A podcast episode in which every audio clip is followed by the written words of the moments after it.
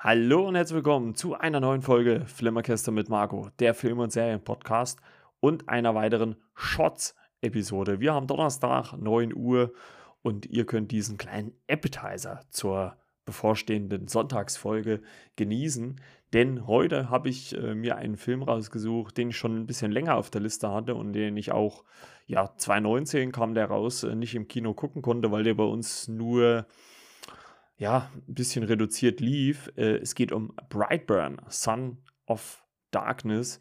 Und ähm, dieser Film dreht sich quasi um das Ehepaar Tori und Kyle Breyer, die es ähm, ja irgendwie aufgegeben haben, ähm, endlich ein leibliches Kind zu zeugen, bis eines Nachts ein Komet in der Nähe ihrer Farm einschlägt. Ähm, zwölf Jahre, äh, also einschlägt ähm, und sie finden da drin einen kleinen Jungen. Und zwölf Jahre später ähm, weist äh, Brandon ja zunehmend Verhaltensstörungen auf, ähm, wobei er halt ähm, einer Mitschülerin die Hand zerquetscht oder ähm, ja, viele Hühner tötet.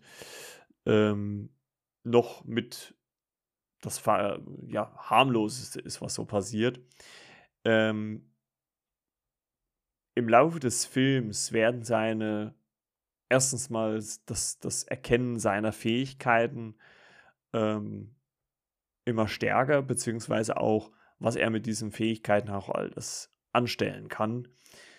Und äh, bis zum Schluss eigentlich ist seine Mutter Tori ähm, auf seiner Seite äh, bis kurz vor Ende quasi des Films.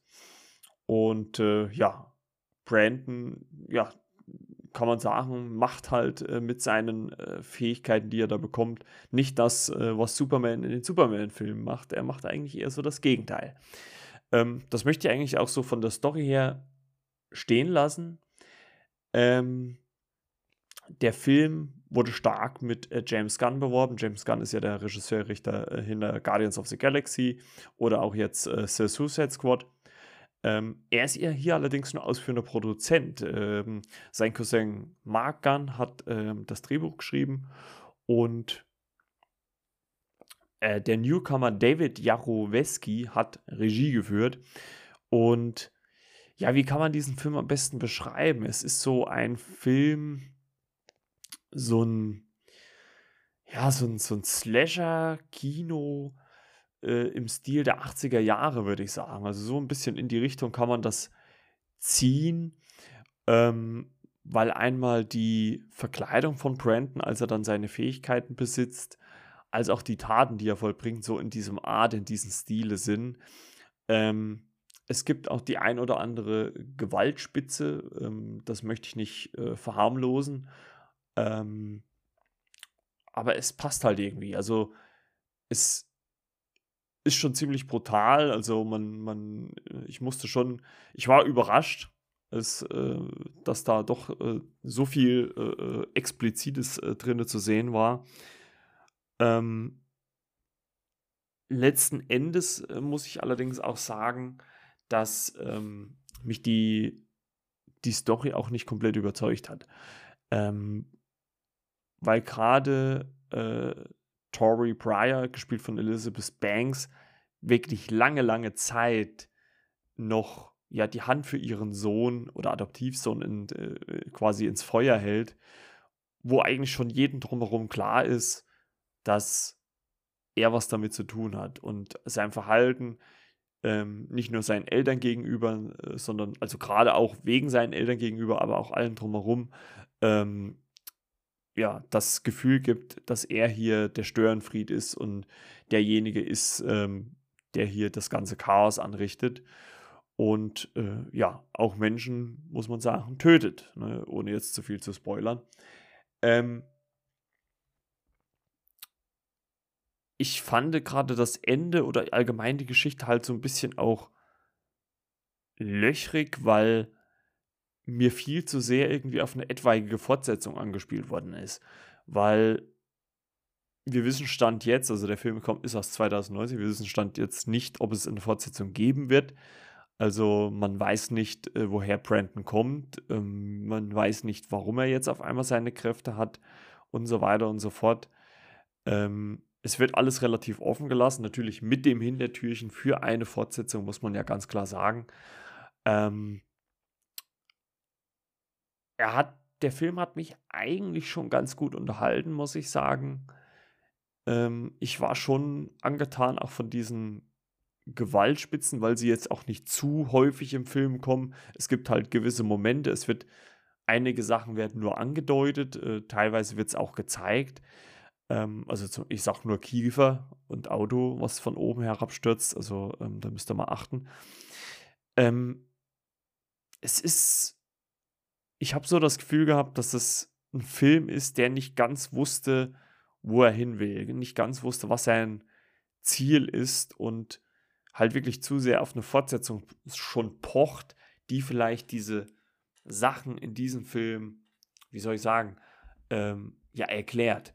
Aber wenn wir die nie bekommen, dann stehen die jetzt für sich da. Das Ende fand ich, wie gesagt, recht offen, ist auch recht offen. Ähm, auch ziemlich hart, muss ich sagen. Also, ähm, wenn man dann mal drüber nachdenkt, was dann im Finale passiert. Ähm, huiuiui. Ähm, nicht von schlechten Eltern. Also es ist, glaube ich, auch der ein, einer der wenigen Filme oder die jetzt kein Happy End haben. Ich glaube, das so viel kann man sagen. Und ähm, ja, also wie gesagt, lasst euch äh, den Film vielleicht mal schmecken. Ähm, ich weiß gar nicht, ob er momentan bei Netflix oder Prime verfügbar ist, aber auf jeden Fall ist er bei Prime zu leihen oder halt auf Disc zu kaufen. Preislich ist er auch gar nicht mehr so teuer, ist glaube ich so sogar schon unter 10 Euro zu bekommen.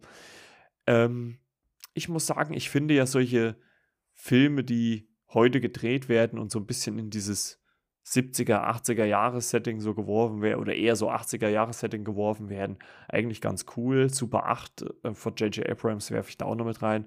Deswegen hat mir der Film so grundsätzlich von der Tonalität her, von der Art her schon gefallen ich fand halt, dass einfach teilweise die Figurenzeichnung nicht glaubwürdig war, gerade von Elizabeth Banks als Mutter, äh, Tori nicht. Ähm, der Vater ist da schon deutlich realistischer zu Werke gegangen, für meine Begriffe. Man darf natürlich in so einen Film auch nicht zu viel reininterpretieren.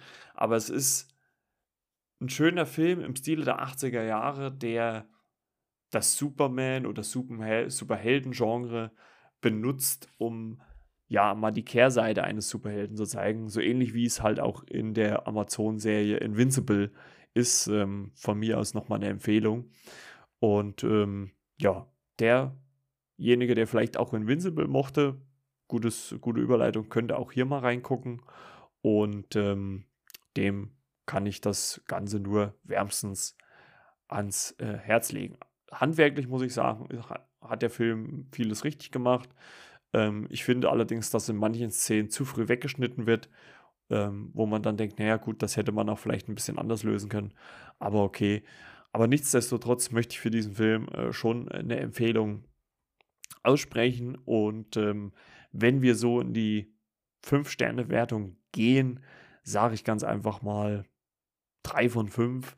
Ähm, ist schon ein bisschen mehr wie Mittel, würde ich behaupten. Aber ich muss auch sagen, dass man vielleicht etwas mehr hätte noch draus machen können. Ähm, den Ansatz fand ich recht gut, hat mich äh, ziemlich gut unterhalten. Ähm, die Schauspieler machen ihren Job gut. Ähm, es war auch nach langer Zeit mal wieder, dass James Gunn mit Elizabeth Banks zusammenarbeitete. Die haben ja ähm, schon in der Vergangenheit öfters mal zusammengearbeitet. Also es war auch irgendwie so ein Wunsch von dem Regisseur und der Schauspielerin, wieder mal ähm, ja, irgendwas zusammen zu tun. Und äh, ich glaube, dafür hat sie sich äh, ein ganz cooles Projekt ausgesucht, was mal abseits von äh, Pitch Perfect und so ist, wo sie ja auch ziemlich oft zu sehen war, oder Drei Engel für Charlie.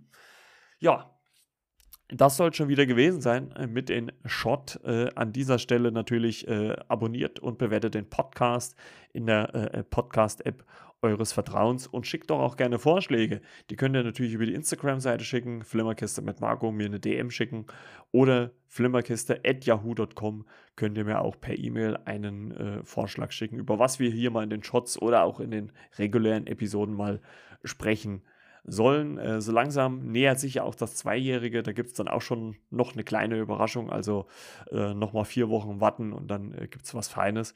Ansonsten bedanke ich mich fürs Zuhören. Bis zur nächsten Episode. Macht's gut. Euer Margot.